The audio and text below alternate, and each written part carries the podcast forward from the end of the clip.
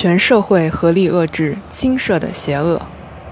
辱骂、殴打、强迫脱衣拍裸照、故意伤害、持刀杀人。近期各类青少年恶性暴力犯罪行为频频见诸于媒体。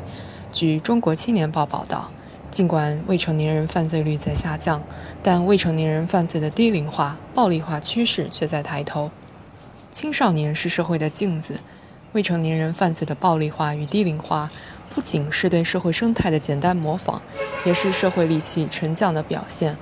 而祸患常基于忽微、触行的行为，并不是凭空产生的。从越来越常见的校园欺凌视频中，不难看到，新设的邪恶一旦潜滋暗长，就会逐渐酝酿更极端的暴力犯罪，也助长犯罪的低龄化。根据中国青少年研究中心在十二个省份的调查显示，二零一四年。在十四至十八岁未成年人犯罪中，十四周岁人群的比重已达到百分之二十点一一，而在二零零一年，这一比例仅为百分之十二点三。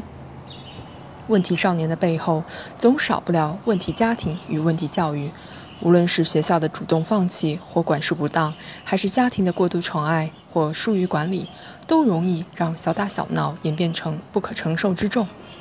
另据统计，很大一部分未成年人犯罪来自留守家庭，也就是说，教不养不仅仅是单个家庭的问题，也展现了整个时代的症结，需要在城乡一体化进程中更好的解决。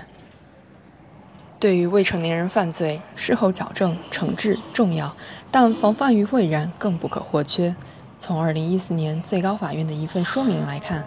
从2002年来，经过教育矫治，未成年人重新犯罪率始终保持在百分之二左右，远低于全部犯罪的重新犯罪率。这意味着规则教育的渗透、法治意识的灌输、行为规范的矫正意义是显著的。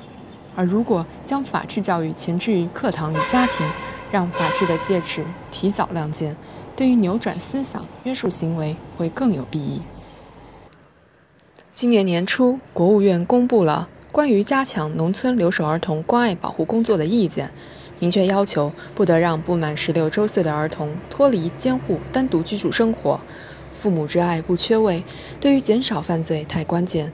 也只有让每一个孩子都生活在爱的阳光下，才能减少恶之花的盛开。呵护也是遏制。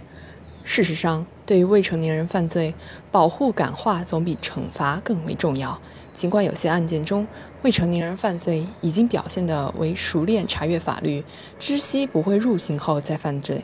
这样的精明老练也让不少人感叹：保护未成年人不等于保护未成年人犯罪。的确，区别对待未成年人恶性犯罪是法治的应有之义，应入刑重惩的就应当入刑重惩，但就总体而言，在保护中矫正。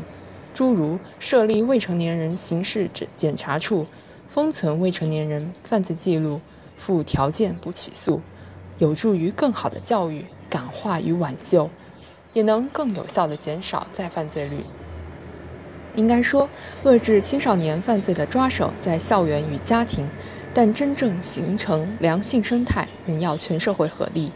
去年，网信办发下发通知，严禁使用未经处理的涉及未成年人暴力、血腥、色情、恐怖等违法视频及图片。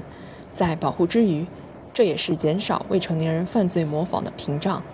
从今年秋季起，义务教育阶段起始，年级的品德与生活、思想品德教材名称统一更改为道德与法治。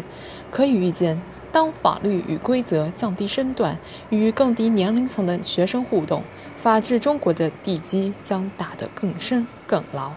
而在不少地区，检察机关已经常年送法进校，开展普法教育，这些举措都有利于加固预防青少年犯罪的法治防火墙，形成全社会引导未成年人健康成长、遏制犯罪的法罪力量。